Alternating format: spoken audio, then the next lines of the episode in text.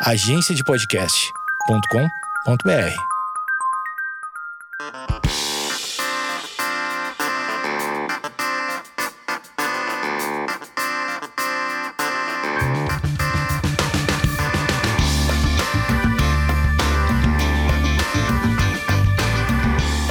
Esquizofrenóis no ar e essa semana eu recebi uma pessoa que já esteve aqui de alguma forma, não no episódio tra tradicional, ele esteve aqui numa, num especial Setembro Amarelo que a gente fez no ano passado, foi muito legal, que ele falou do suicídio na, na população mais vulnerável, ele é um grande estudioso. Eu, eu baixei aqui o, o, currículo dele, é muita coisa, gente.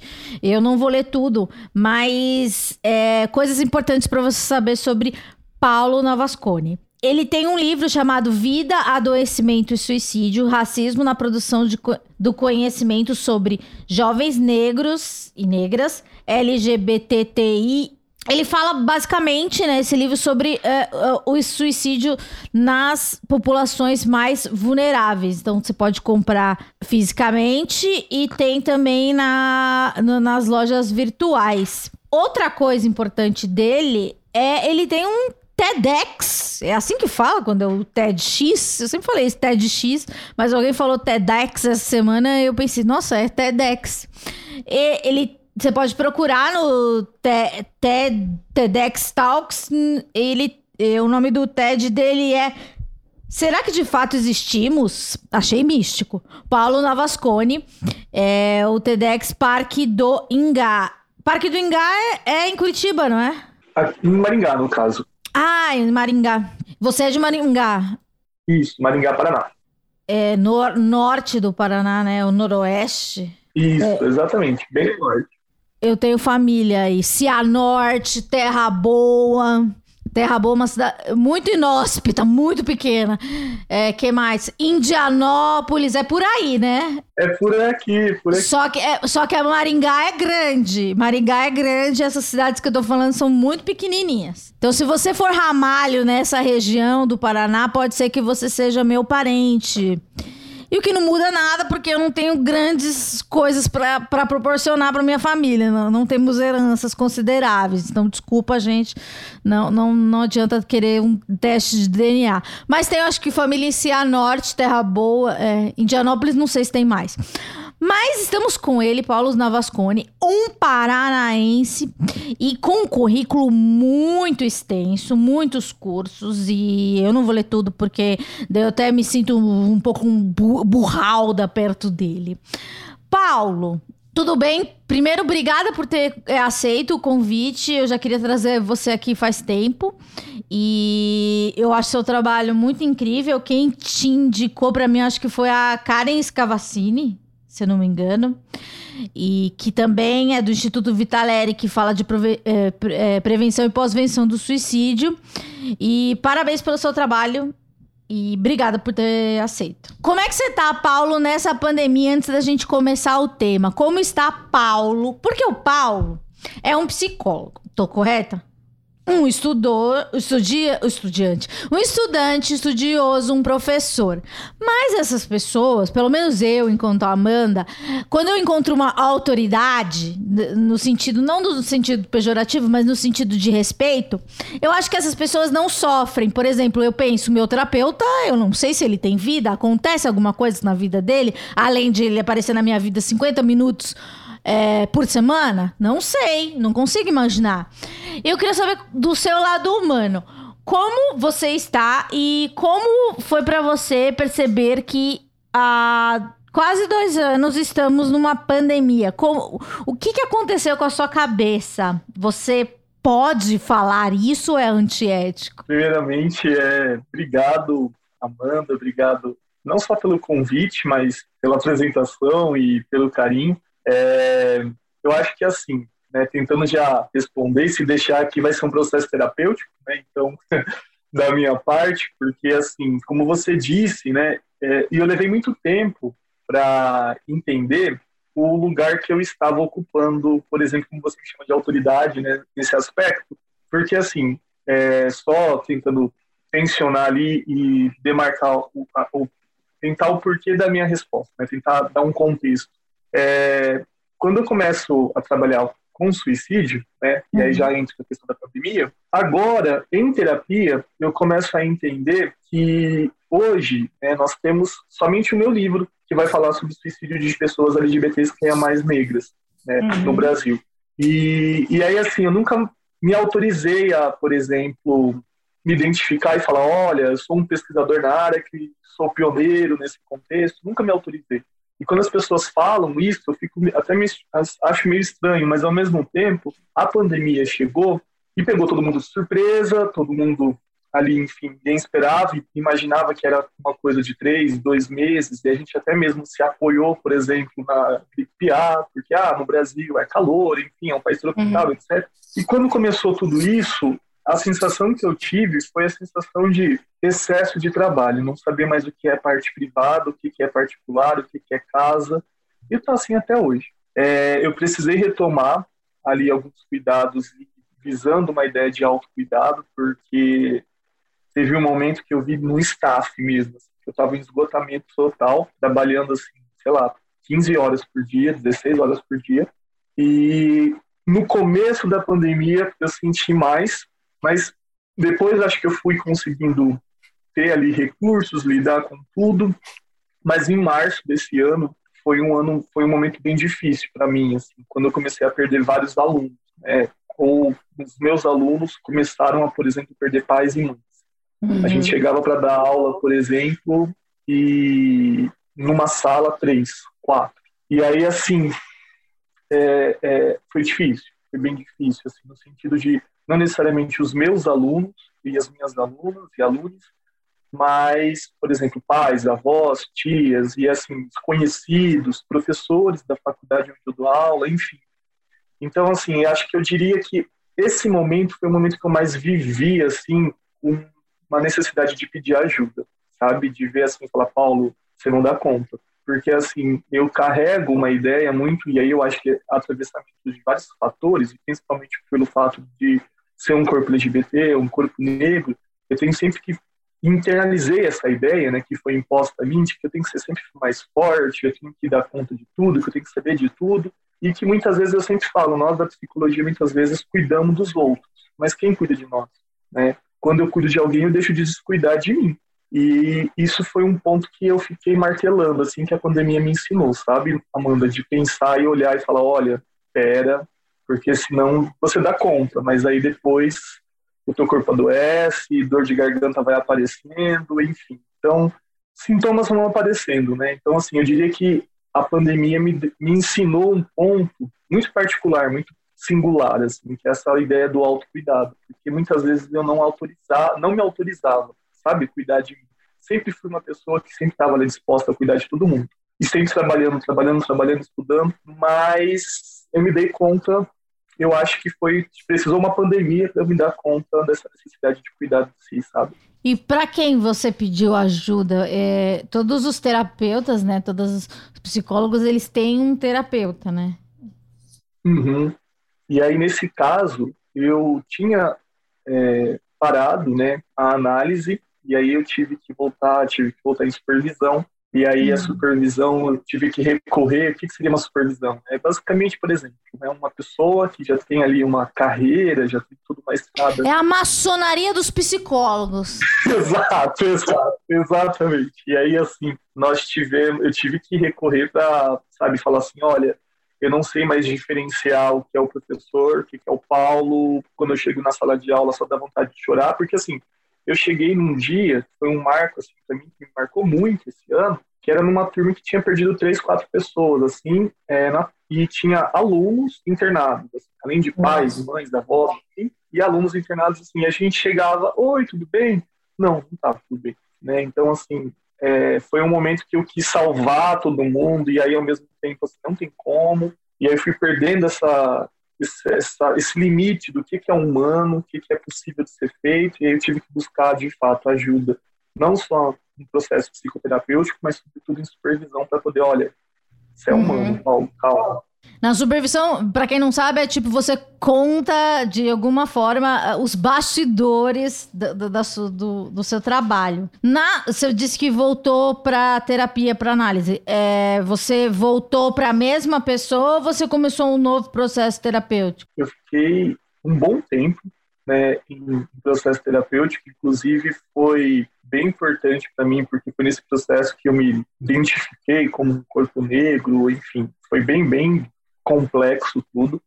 Mas eu diria que, assim, foi também durante uma tentativa de suicídio, enfim, então, assim, foi um momento muito, muito que eu pude reviver e renascer, né? E aí eu fiquei um tempo, anos, bem, muitos anos, muitos anos, e parei e voltei com uma outra pessoa, mas não deu muito certo.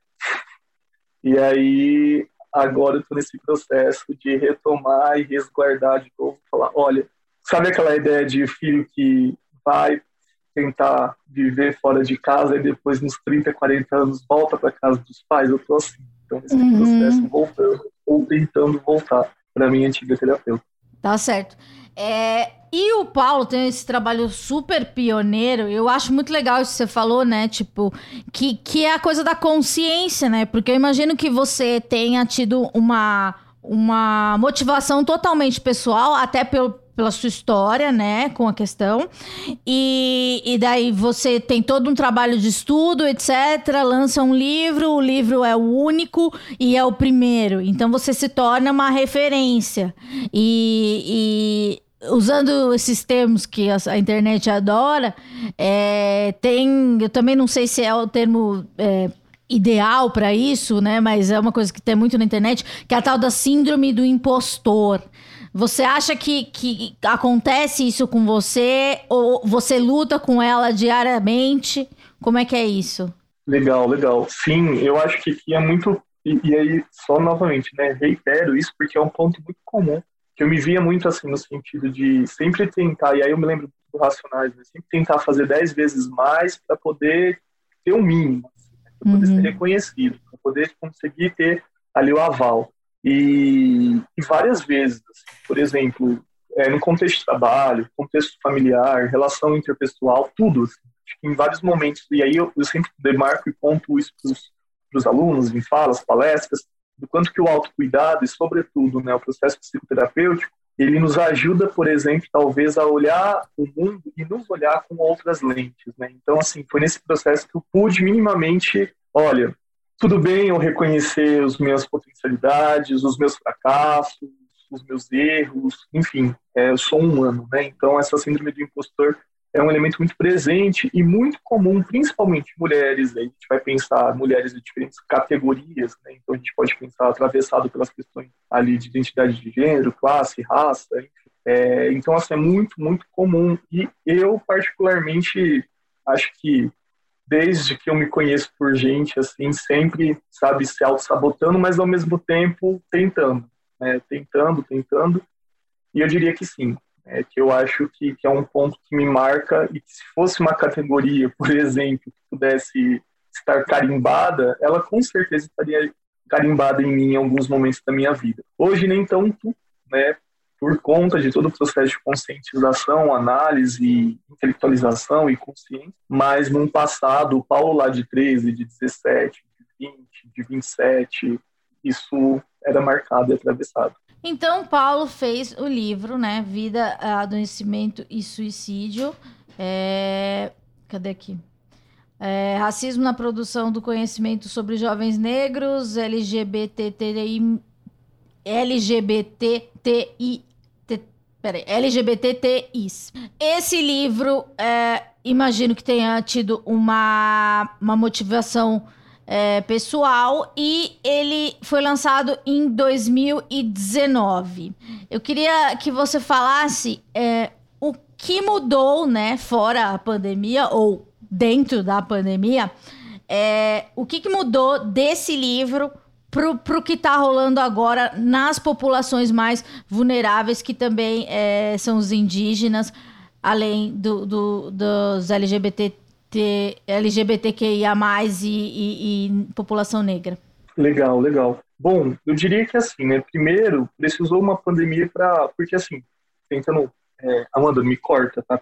Não, é para falar muito. Eu gosto de falar bastante. Mas pensando, né, é, muito nesse aspecto, assim, pré-pandemia e agora pandemia, né, e tem pessoas que já estão falando até em pós-pandemia, já ficou, eita, calma, a gente está numa... Ansiedade, né? Calma, gente. É, calma, gente, calma. Mas é muito eu sempre falo, né, por exemplo, que, e aí eu uso um autor, que é o Michel Foucault, quando ele falava, por exemplo, da sexualidade, que ele vai falar que a sexualidade não era um tabu, porque a sexualidade está em todo canto, tá? na, na vestimenta, nos nomes, na roupa, nas arquiteturas, enfim. A sexualidade está em todas as relações interpessoais. A gente está falando de gênero, de sexualidade o tempo inteiro. E aí ele fala que é uma hipótese repressiva, ou seja, é uma tentativa de criar uma ideia de, uma, de um tabu. Né? Então não se fala, não se pode abordar, não se pode pensar, não se pode falar sobre, mas a, a gente está constantemente falando. E aí eu falo sobre a hipótese repressiva da morte ou do suicídio. Nós estamos constantemente falando e vendo e vivenciando situações adoecedoras, situações que são mortíferas, são situações de dor, de tristeza, enfim. E aí eu falo disso porque precisou uma pandemia para explicitar, para tornar visível, né, para de fato mostrar uma realidade que atravessa diversos corpos constantemente, diariamente. E aí é interessante a gente pensar que mesmo assim, mesmo de fato explicitando ali certas vulnerabilidades, por exemplo, né, eu me lembro que no início da pandemia recebia várias é, mensagens de ex-pacientes, mas também de, de alunos e alunas falando, professor, como eu vou ficar em casa sendo que meu pai é homofóbico? Como que eu vou ficar em casa, por exemplo, dentro de uma casa, vendo meu pai e minha mãe gritando, brigando, quebrando tudo e, de fato, colocando que eu sou a culpa?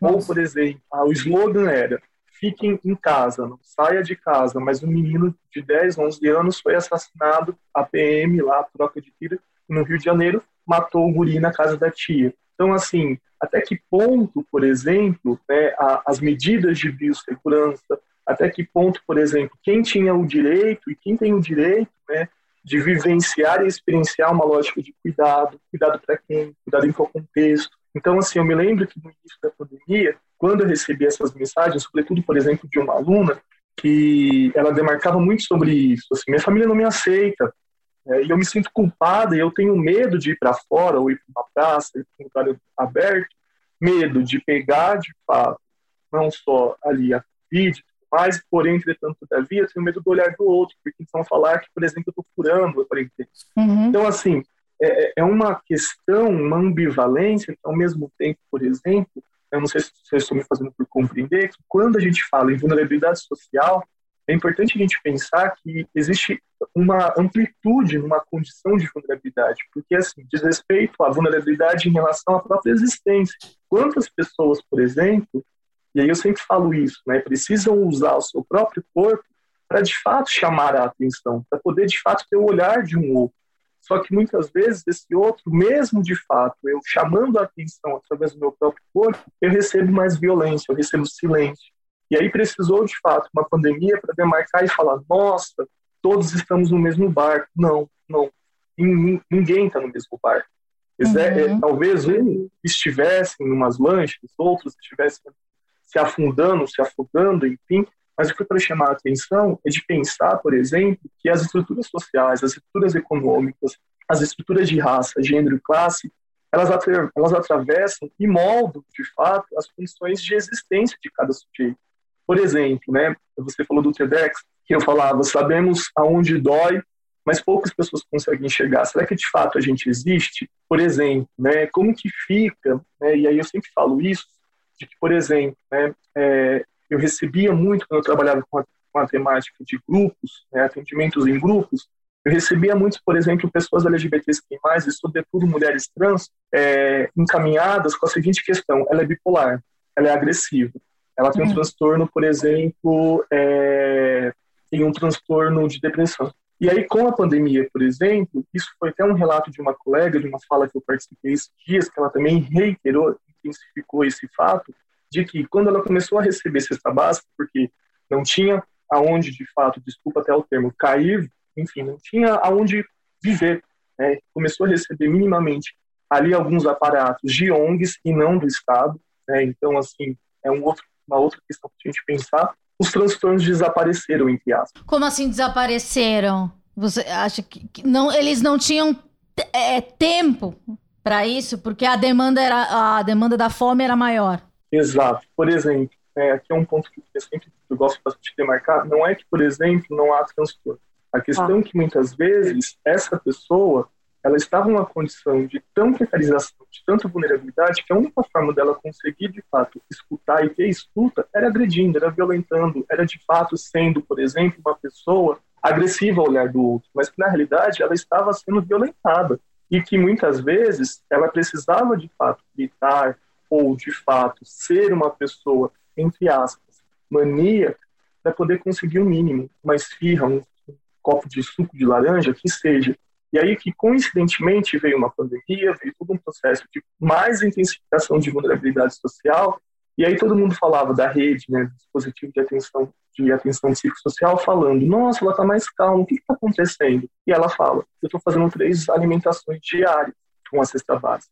Então, o que, eu quero chamar a atenção? Não é de fato de pensar que ah, o transtorno psicológico, psiquiátrico não existe, etc., ou é só social. Não mas é de pensar o quanto que precisou ter ali a pandemia, precisou ter um elemento muito cruel que ainda está, de fato, matando pessoas. Nós estamos na casa de 600 mil mortes no Brasil e que precisou de toda essa desgraça toda para que a gente possa pensar e olhar e falar: poxa, tem pessoas que não têm alimentação mínima, básica.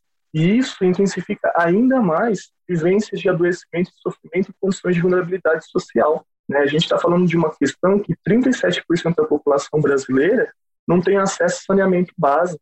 Então, assim, quais condições de existência de vida são essas? Como, por exemplo, pensar no cuidado não só com o acesso das máscaras, com acesso, por exemplo, ao cuidado do distanciamento. Me lembro que no início da pandemia, Amanda, é, um coletivo de Salvador, eles estavam entregando máscara, álcool, álcool gel e água né, para as pessoas em situação de rua e várias pessoas em situação de rua demarcando e falando: o que está acontecendo? O que, é isso? O que é uhum. máscara? Você disse que existe, existem grupos e é, como é que foi é, a partir da pandemia? Como é que, que esses grupos foram organizados? Eles pararam de ser presenciais, presenciais as pessoas é, tinham internet para fazer online? É, como é que ficou? Legal, legal, Amanda. Então, infelizmente, no começo foi uma Deus nos acuda, né? A gente o que a gente vai fazer, como vai fazer. E, de fato, a maioria não, não tinha acesso à internet, então é, muitas das atividades tiveram que ser suspensas, estão suspensas ainda, né? Outras a gente conseguiu dar um retorno, e aí, assim, atrelado também à instituição no qual eu trabalho, e aí a gente conseguiu levantar também, junto com os alunos, algumas possibilidades de intervenção remota, porém aquilo, né, Ora, quando dava certo a internet, o aparelho telefônico ou o computador não ligava, não dava certo. Então, assim, foi um processo muito angustiante, porque, assim, como se cuida ou como produzir aspecto de escuta e acolhimento, sendo que a gente não tem, talvez, os recursos mínimos e básicos, né? Me lembro muito, por exemplo, quando a gente estava falando desses casos, por exemplo, de estar em casa e aí o pai ou a mãe, sei lá, é homofóbico, não aceita, uhum. etc é, de várias pessoas irem para fora de casa, irem para a rua, para uma praça, para poder fazer atendimento terapêutico. Porque se falasse dentro de casa, os pais, etc., não só iriam escutar, iriam intervir, mas o próprio ambiente, então, talvez da própria estrutura da casa não tinha de fato esse, esse resguardo, esse sigilo. Né? Então, assim, volta e meia você estava desenvolvendo uma atividade de grupo, por exemplo, com adolescentes, com jovens adultos, e aí a pessoa estava assim, andando numa avenida, no trânsito, porque assim, é aqui que eu consigo, por exemplo, falar. Então, a gente percebeu muito essas limitações. É isso, é, é uma coisa que eu nunca pensei, né? Quer dizer, já até pensei, mas não dessa forma.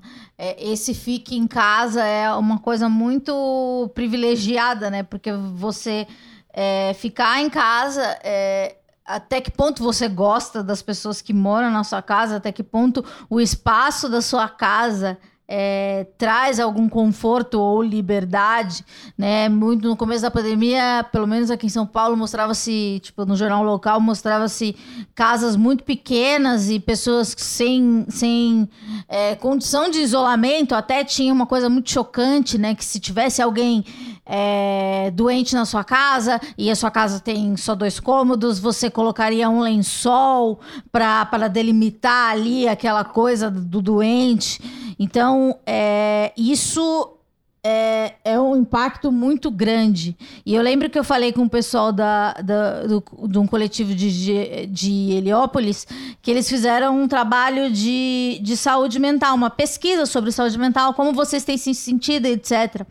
E eu, eu acho que a coisa que mais me chamou a atenção na, na na, na pesquisa é que, assim, as pessoas identificavam uma angústia, uma, uma tristeza, mas elas não sabiam o nome, né?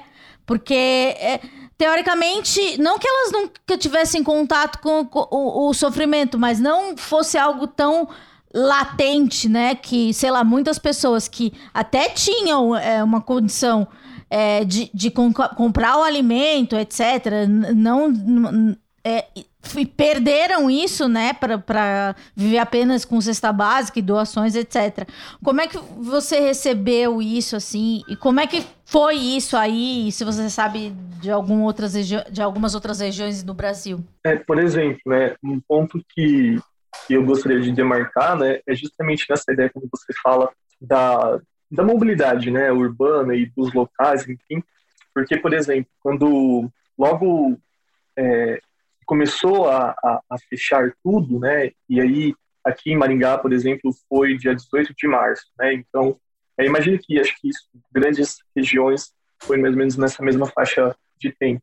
É, começou a seguinte questão, né, qual que é o serviço essencial, né, quais são os serviços essenciais, né, então, assim, para eu acho que é, uma coisa que eu sempre falo, né, o Brasil ele repete uma história que se faz presente constantemente, uma história de violência, de negligência, de abandono, ou seja, de violência. O que eu quero chamar a atenção com isso? Desde quando o Brasil é Brasil, ele foi estruturado e desenvolvido pela violência, né, com certos povos, os povos indígenas, os povos originários, aí consequentemente os povos negros, enfim, e diversos outros é, segmentos da sociedade.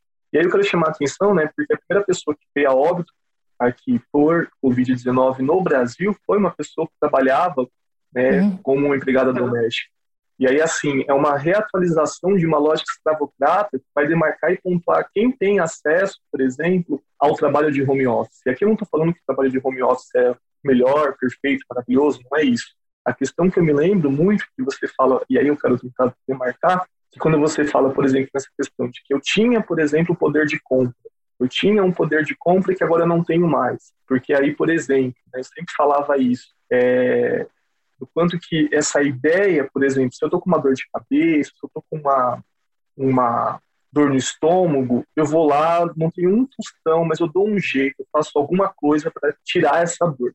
Agora, uhum. por exemplo, a dor em relação à saúde mental, a gente vai negligenciando, vai deixando de lado, vai deixando de lado, porque muitas vezes, de fato, não somos ensinados e conscientizados da importância de cuidar da saúde mental. E por que eu estou falando disso? Porque, por exemplo, quando teve todo o início, e durante e agora, ainda na pandemia, foi muito interessante perceber que eu imaginava que, assim, serviços domésticos, serviços é, básicos, digamos assim, assim como os serviços de psicoterapia deixariam de ser, de fato, prioridade.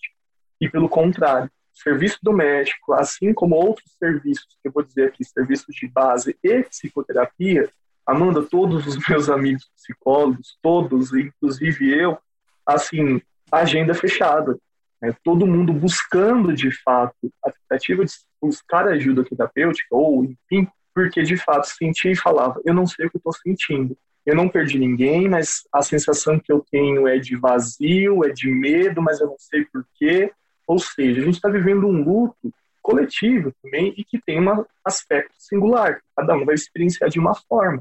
E aí, quantos de fato vivenciam e vivenciam ainda uma sensação de impotência, de abandono, de tristeza, ou, por exemplo, né, de um esgotamento, de um cansaço, né, um cansaço mental, um cansaço físico, e aí, se a gente vai pensar tudo isso atravessado pelos marcadores de raça, classe, gênero, isso se intensifica ainda mais. Por exemplo, quantas mulheres ou quantos homens, mas sobretudo aqui, quantas mulheres, por exemplo, não tiveram escolha no sentido de que, olha, eu vou me resguardar, eu vou me cuidar ou cuidar da minha família. Eu tenho que, de fato, sustentar. Se eu não sair de casa, se eu não, de fato, trabalhar, mesmo recebendo um auxílio, e aí a gente vai pensar que é um auxílio de 600 reais, extremamente vexatório, né, se não tem uma outra palavra, caótico, que seja, e aí, assim, para além disso, e aí eu acho que esse não é uma crítica, espero que vocês entendam, não é uma crítica às entidades e os coletivos e as organizações, até porque eu faço parte do coletivo, mas é muito cômodo os coletivos darem conta das cestas básicas, de assistência mínima à possibilidade de existir dessas pessoas que estão em condição de vulnerabilidade, e o Estado está lá, o Estado continua normal. O Estado continua, por exemplo, não cumprindo o papel que é de dar assistência mínima e acesso e produção de saúde mental. Porque saúde mental não é só ausência de patologias ou de doenças. Uhum. Saúde mental é, de fato, ter não só alimentação, condições dignas de existir e, de fato, de moradia, condições de trabalho. Então, eu penso né, e vejo muito, por exemplo, aqui em Maquiá, não sei se você já conhece, já visitou, ou as pessoas que estão nos escutando conhecem, uma cidade que foi eleita já a segunda terceira vez a melhor cidade para se viver no Brasil. E é uma cidade realmente muito bonita, etc. Porém, entretanto, Davi, as cidades vizinhas, ou as cidades uhum. dormitórios, aonde acontece a maioria das violências, aonde de fato a gente vai de fato visualizar que a maioria é uma população vulnerabilizada, uma população preta, enfim. E aí é interessante pensar que nestes ambientes ou nestes territórios, por exemplo, aconteceu um processo totalmente inverso, né, no sentido de que demorou para que, que houvesse o lockdown, porque as pessoas estavam colocadas, alocadas como serviço essencial. Então, assim, não pode parar, por exemplo, sei lá, o serviço de limpeza, não pode parar o serviço das é, engenharias, no caso ali, sei lá, da construção civil, enfim. Então, eu fico pensando, porque você disse esse aspecto do privilégio, né, que o privilégio no Brasil, minimamente, não é só o privilégio de ter acessos materiais, mas é o acesso também simbólico de ser um corpo que pode ser cuidado. E aí, uhum. quem pode, quem deve ter o direito de ser cuidado? Quanto isso que o seu trabalho principal é, antes disso, eu queria falar sobre essa demanda de trabalho, né? Que você falou que 16 horas de atendimento. E até o meu próprio terapeuta, é, eu converso com ele sobre isso, e, e, ele fala que atende horas e horas e horas, e, e, e aumentou a demanda. E uma pessoa que no, no passado já tinha é, terminado o tratamento, né, interrompido, voltou, voltaram, pessoas voltaram. As pessoas mais voltaram ou as pessoas mais iniciaram? Eu diria, eu não tenho esse dado é, concreto, dado científico, mas a partir das minhas observações, e até mesmo conversando com alguns colegas, é, e aqui não só da região, né, do Brasil, assim, principalmente Norte, Nordeste, bastante colegas do Nordeste que estavam pontuando muito isso, de que, por exemplo, uma faixa etária que começa a buscar, propriamente dito, é a faixa etária que a gente vai colocar meia-idade. 45, 50, 60 anos de idade começam a buscar o processo terapêutico. Pós-pandemia. Isso. E aí, por exemplo, é, e algumas colegas até falaram, nossa, Paulo, pacientes que eu, assim, nunca mais tinha tido contato, dois, três anos, né, ou, sei lá, três meses, seis meses, retornando e pessoas aí na faixa etária dos 19 aos 29 anos de idade. Então, eu acho que isso é uma característica que nos faz pensar justamente, por exemplo, de uma, uma questão geracional, né? De, uhum. por exemplo, 19, 29, 30 anos de idade, são pessoas que já estão vivendo num outro contexto, que por mais que a saúde mental é um tema que possa ser um tabu, entre aspas, mas já tem uma vivência e quase que uma autorização ao cuidado de si. Né? Já certo. tem ali recursos propriamente uhum. dito para buscar de fato um processo de autocuidado. Já 45, 50, 60, uhum. 70 anos, opa, saúde mental é coisa de louco, eu não tô doente. É uma instância assim muito absurda, né? Exato, exato. É um, é, eu me lembro, eu não atendo é, pessoas idosas, não por questões é, de limitações nem nada, mas eu tenho neste momento, né, atendimento propriamente dito, mas quando eu logo comecei a me, a me formei, logo comecei a atuar, eu desenvolvi um trabalho voluntário com, num asilo aqui de Maringá. E era muito interessante porque eu tentava sempre desenvolver trabalhando com arte terapia ou jogos terapêuticos, porque se a gente falava processo terapêutico clínico, uhum. eles resistiam de um nível muito grande, no sentido de que assim, não, filho, não tô louco, eu não ah. tô, não preciso disso, não preciso conversar, mas estavam constantemente conversando e falando. Então é bem interessante de pensar nisso, que, como você fala, assim, né, é, é quase que pensar que eu preciso de buscar e necessito da ajuda de um outro é um sinônimo de fracasso, um sinônimo de que, como assim? Ainda mais se a gente vai pensar, principalmente mulheres que deram conta uma vida inteira cuidando da família, sendo pilar dessa família, ou homens, enfim. Então, é um ponto bem interessante para a gente pensar. Eu li um, um, uma nota, uma notícia que numa universidade do Canadá eles desenvolveram uma, uma terminologia diferente porque os homens resistem muito à terapia, etc. Então, sei lá, não lembro a, a palavra correta, mas seria consulta. E, e a, você vê isso no, no, clinicando? A resistência é, é maior entre os mais velhos e os homens. Uhum. Por exemplo, né, vou fazer uma, um paralelo é, no que se refere ao fenômeno do suicídio, por exemplo. É, a literatura fala que homens morrem mais por suicídio e mulheres tentam mais por suicídio. Certo. E aí, segundo a literatura, falam que a seguinte questão é por conta dos métodos. Né? Então, e aí, assim, eu acho bem bizarro a forma como muitos autores e autoras colocam. Ah, mulheres usam métodos menos letais, mais dóceis. Eu acho Nossa. bem complicado. Uhum. Bem complicado. E homens utilizam métodos mais violentos. E aí, se isso não, se isso não explicita uma discussão de gênero, eu não sei o que é. Né? Por uhum. exemplo, de que homem precisa ser valente, forte, etc.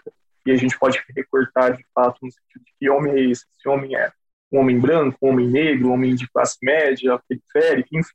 É, e por que métodos dóceis? Né? Então, o que está associando a feminilidade? Então, quero chamar a atenção disso, de pensar o quanto que não só no contexto da pandemia, né, mas sobretudo essa ideia de é, um homem e aí a construção dessa masculinidade, que na verdade construções de masculinidades, né, que são diversas formas de construções que a gente vai aprendendo desde sempre, né? E aí assim, ainda mais se você, por exemplo, for um homem heterossexual um preto, se você for uma bicha preta, enfim, tem diversas nuances, né, da construção dessa masculinidade. Mas desde criança eu sempre aprendi, sempre escutei de que eu não precisava é, não só chorar, que eu não podia chorar, mas que, consequentemente, eu sempre escutei a seguinte fala: olha, você precisa ser forte, você precisa dar conta né, de tudo.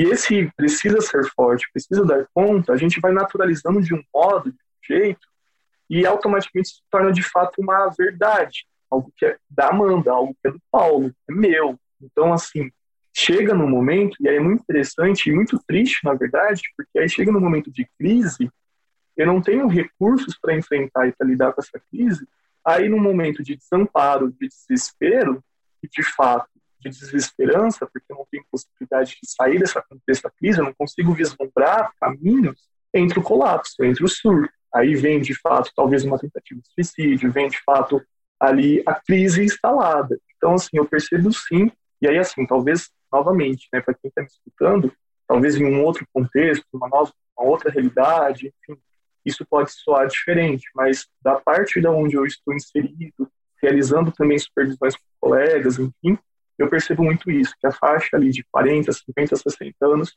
agora precisou de fato uma pandemia para começar propriamente dito falar da importância de se cuidar. Né? Quando eu falo se cuidar, no sentido do aspecto de ter uma, uma possibilidade de falar e de entender ali os sentimentos, da organização do aspecto psíquico, né? Então, é, eu me vejo muito escutando algumas pessoas, eu gosto muito de observar, né? Então, assim, por exemplo, eu vou caminhando para o trabalho e às vezes eu vou observando as pessoas e aí é interessante de pensar e até mesmo de observar ali, principalmente quando eu entro ali na clínica escola, onde os atendimentos em psicologia na faculdade onde eu trabalho, é, eu começo a escutar, enfim, algumas conversas, né? Ah, nossa, agora eu estou gostando da terapia. Eu achava que era para louco. Ah, eu achava que era que eu tinha que ficar lá só falando. E nossa, é diferente. Ou seja, a gente vai ver sempre a maioria das pessoas, assim, mulheres, meia idade, enfim, e aí é interessante de pensar que quanto que a mídia também reforçou muito tempo um estereótipo de uma lógica Sim. de cuidado. E quais são as demandas dessas pessoas? É, é o medo de, da morte, medo de ficar sozinho, o medo de, de, perder a família, o medo de não conseguir um emprego? O, o que, que a pandemia traz para essas pessoas mais velhas? É, eu diria que assim, talvez não só para as pessoas mais velhas, né? Mas é, eu acho que de modo, eu não gosto muito de universalizar as coisas, mas de modo muito é, genérico, né? Eu diria que você, você já deu uma resposta, assim, um caminho. Principalmente o medo, assim, né? E pensando de modo muito simplista, muito simplificado, é, tem um texto do Freud que eu gosto muito, que é Luto e Melancolia. É um texto de 1917. É um texto que eu sou apaixonado por ele. E ele fala, que, por exemplo, né, de modo muito simplista, né, que o luto é quando, de fato, o sujeito perde um objeto, né, perde um ente querido, enfim, algo né, material ou imaterial, é, e que esse sujeito ele precisa, literalmente, não só de um tempo, mas ele vai deixar de investir nesse objeto, porque esse objeto deixou de existir. Por um tempo, então, essa, a, relação que esse sujeito vai ter com a vida vai ser uma relação muitas vezes apática, de tristeza, melancólica, enfim, mas com o tempo a gente começa a se reestruturar, reerguer, etc. Porém, entretanto, Davi, a melancolia é, ou a depressão, dito a maioria das vezes, o que, que pode, o que, que diferencia propriamente dito? Eu perdi, pode ser algo material, pode ser algo imaterial, mas eu não sei muitas vezes o que eu perdi. Não sei por que, que eu estou angustiado. Eu não uhum. sei por que, que eu estou, enfim, com esse aperto no peito, um aperto na garganta. E automaticamente, é muito interessante que na melancolia, o sujeito, ele se autodeprecia. Então, eu não tenho nenhum valor, eu não sou, enfim, né, eu não presto, eu sou um corpo que nasci errado neste corpo, etc. Por que eu estou falando disso? Porque com o contexto da pandemia, é muito interessante a gente pensar que elementos do desamparo. E aí, por exemplo, agora, no entanto, pelo menos não é algo tão perceptível, mas é, a ânsia pelas lives, a ânsia em, por exemplo, não estar só. Né? Uhum. Muitos de nós, por exemplo, não conseguimos, eu sempre falo isso, né? Quem aqui consegue ficar propriamente dito em silêncio consigo mesmo, em paz consigo mesmo? né? E ainda mais numa, num contexto social de uma aceleração muito grande, né? Aonde, por exemplo, a, a autoexploração é sinônimo de autorrealização, então a gente tem que estar quase constantemente se matando em busca de uma autorrealização, sempre fazendo, produzindo, executando. Opa, chegou no momento que eu tenho que ficar comigo mesmo, é desesperador, é angustiante ter que ficar escutando a minha própria voz. Né? Uhum. E aí, pensando nisso tudo, eu percebo quanto que, por exemplo, né, você trouxe a ideia do medo. O medo em relação a um objeto que muitas vezes eu sei de fato que é. Né? Porém, entretanto, todavia, quando esse medo ele se torna propriamente dito, por exemplo, um processo de angústia, um processo ansioso, isso muitas vezes se torna intolerável, se torna de fato não suportável. E aí eu percebo quanto por exemplo, não sei você, não sei quem está nos escutando, mas lá no meado, meados da pandemia, eu não aguentava mais, por exemplo, é, ver notícias de morte. Uhum. Era muito excessivo aquilo. E eu me lembro que uma vez, em supervisão com os alunos de estágio, alguns trouxeram justamente esses pontos que as pessoas, que os pacientes, os clientes estavam demarcando. Esse medo, não só do, da, da, da instabilidade, de perder o emprego, mas, sobretudo, de contaminar a si e contaminar aquele e aquela que eu amo. Porque se eu contaminar aquele ou aquela que eu amo, eu nunca vou me perdoar. Eu nunca uhum. vou conseguir, de fato, depois viver uma vida novamente. E aí é interessante a gente pensar que talvez, e aí eu sempre demarco muito isso, né? É, esse medo, ele é um medo real, ele é um medo concreto. É um medo que, por mais que a gente possa, de fato, se cuidar, não tem como controlar. E numa sociedade que, por exemplo, vem de uma ideia do controle, vem de uma ideia de que a Amanda precisa dar conta de tudo, e precisa de ser estável, ainda mais na adultez, na vida adulta, que se vende a ideia de uma estabilidade, que é um mito, que é uma falácia, não somos sujeitos estáveis, não existe um equilíbrio. Opa, isso é desestruturante, isso é adoecedor, isso é enlouquecedor. E aí eu vejo o quanto por exemplo, a gente teve que ressignificar, e aí eu vou ser talvez cancelado por conta disso, mas, por exemplo, eu, eu desenvolvi um artigo esses tempos com uma colega, amiga, parceira, Luana Lima, sobre o luto. Né? Diria que é, o luto tem, tem cor, tem raça, tem classe. Por quê? Literalmente, as, os estudos de luto, muitas vezes, bebem de uma ideia muito estadunidense, muito europeia e transpõe para o Brasil. Certo. E isso se torna um problema a partir do momento quando a gente entende, por exemplo, o luto, como é muitas vezes entendido, como um processo de fase. Não sei se você já ouviu uhum. as fases do luto, né? A negação, depois ali a raiva, ou a raiva, a negação, barganha, depressão e aceitação. Primeiro, luto, né, essas fases, né, foi uma autora que escreveu essa ideia no processo de pacientes terminais, de pacientes que estavam próximos da morte. Então, assim, é uma ah. outra lógica, um outro contexto, e que luto não se fala em fase, não tem como a gente criar uma linearidade do luto. Luto é processo, uhum. luto é de fato um movimento, é um elemento que, assim, não tem como controle, não tem como controlar. E aí eu sempre gosto de pensar o quanto que o luto ele é um elemento, por mais doloroso, né, porque ele nos faz aprender também. Ele nos faz, de fato, por mais doloroso, por mais doído que é, ele nos faz sentir vivo. Então, o que eu quero chamar a atenção com tudo isso? Que dentro de uma pandemia, talvez eu diria que um dos principais questões que a gente precisava talvez aprender enquanto humanidade é dos nossos limites. É que nós somos sujeitos humanos, nós temos limites, nós temos de fato fragilidades.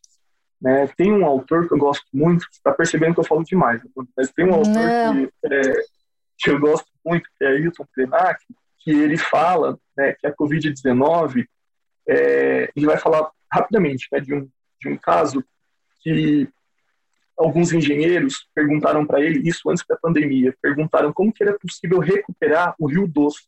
E eles queriam, esses, esses engenheiros queriam saber a opinião do Ailton Penac. Né? E aí ele fala, olha, minha sugestão é muito difícil de colocar em prática. Aí os engenheiros falam, por que é difícil? Aí o Ailton Krenak fala né, de que todas as atividades que estavam acontecendo na, no Rio Doce precisavam parar, precisavam de fato cessar. E aí os engenheiros falam, não, mas isso é impossível, porque não podem, as máquinas não podem ser desligadas, não pode tudo parar. E aí o Ailton fala, mas chegou a Covid e o mundo parou. De fato precisou parar. Porém, entretanto, todavia, é interessante a gente pensar que mesmo parando, né, mesmo de fato parando, é, a gente não parou, e a gente não parou, a gente não parou, e aí automaticamente a gente se coloca, muitas vezes, como um sujeito deslocado da natureza, deslocado do meio ambiente, como se fosse, de fato, uma valorização do antropocentrismo, para chamar atenção. Ou seja, o homem em cima de tudo. Uhum. Nós somos, nós somos, nós somos. E aí eu diria que, novamente, né, veio uma pandemia, veio tudo isso, para mostrar que, olha, gente, a gente é um nada em relação à natureza, em relação ao meio.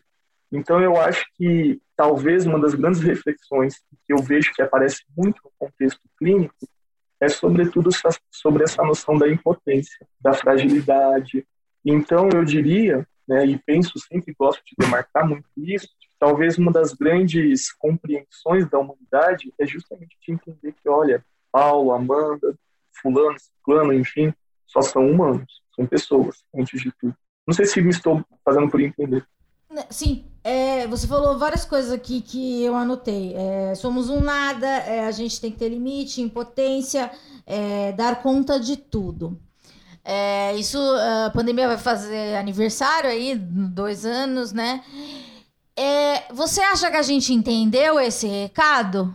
Não. E o que, que precisa para acontecer para a gente aprender? Olha, Amanda, eu não sei. Eu, eu realmente.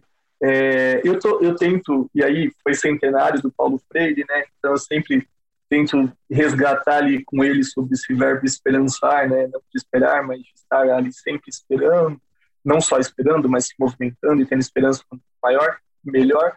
Mas, Amanda, que pergunta difícil, porque assim, veio uma pandemia, a gente perdeu quase 600 mil pessoas aqui no contexto brasileiro. Ainda há pessoas que resistem contra a vacinação, ainda há pessoas que falam e, e apontam que a pandemia não é um produto, que não aconteceu, enfim.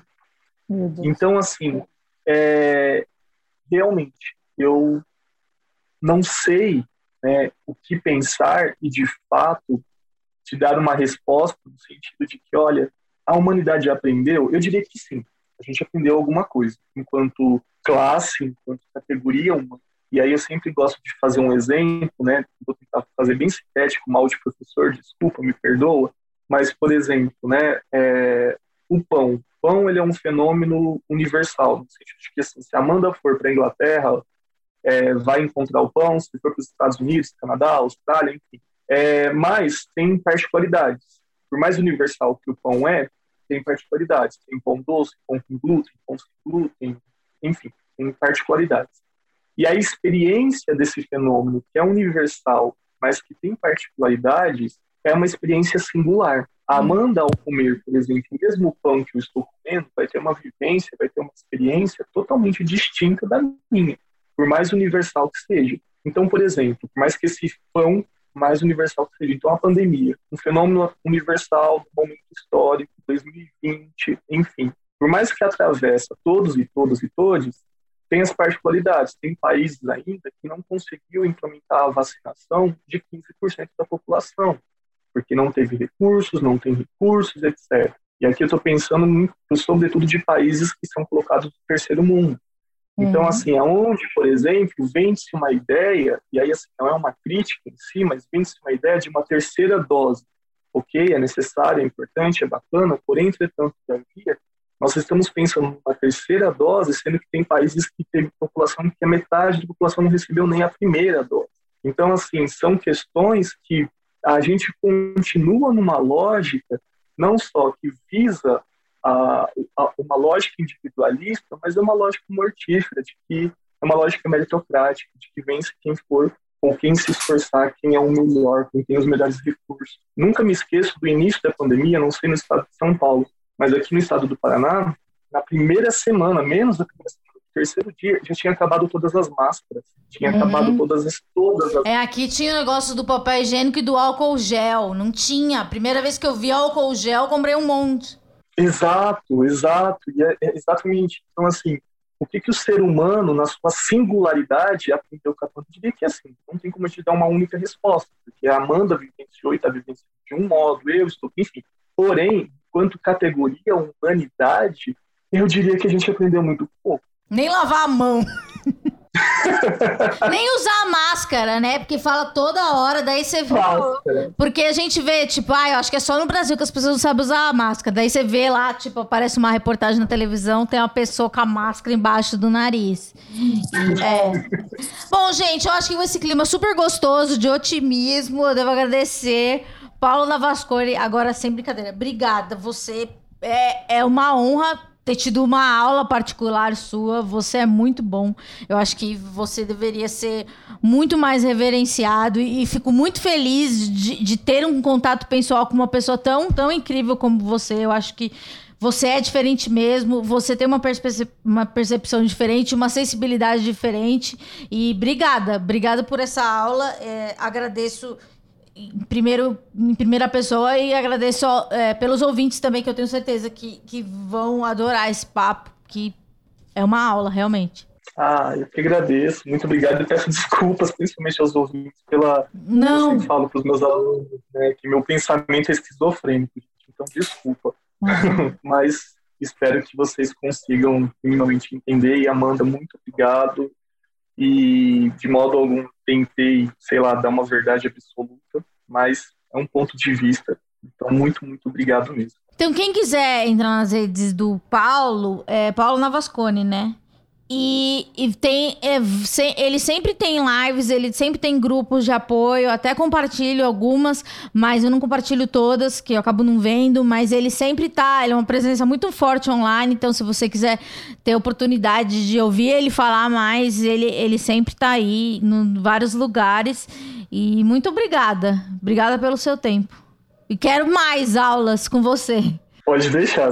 Dependendo do tema aí, a gente vai conversando e dialogando sempre vai ser uma honra e um prazer estar com você e falar. E, de fato, eu aprendo também. Né? Vou falando aqui, tentando me escutar também. É um aprendizado duro. Semana que vem a gente volta e paz nos estádios. Um beijo para todo mundo.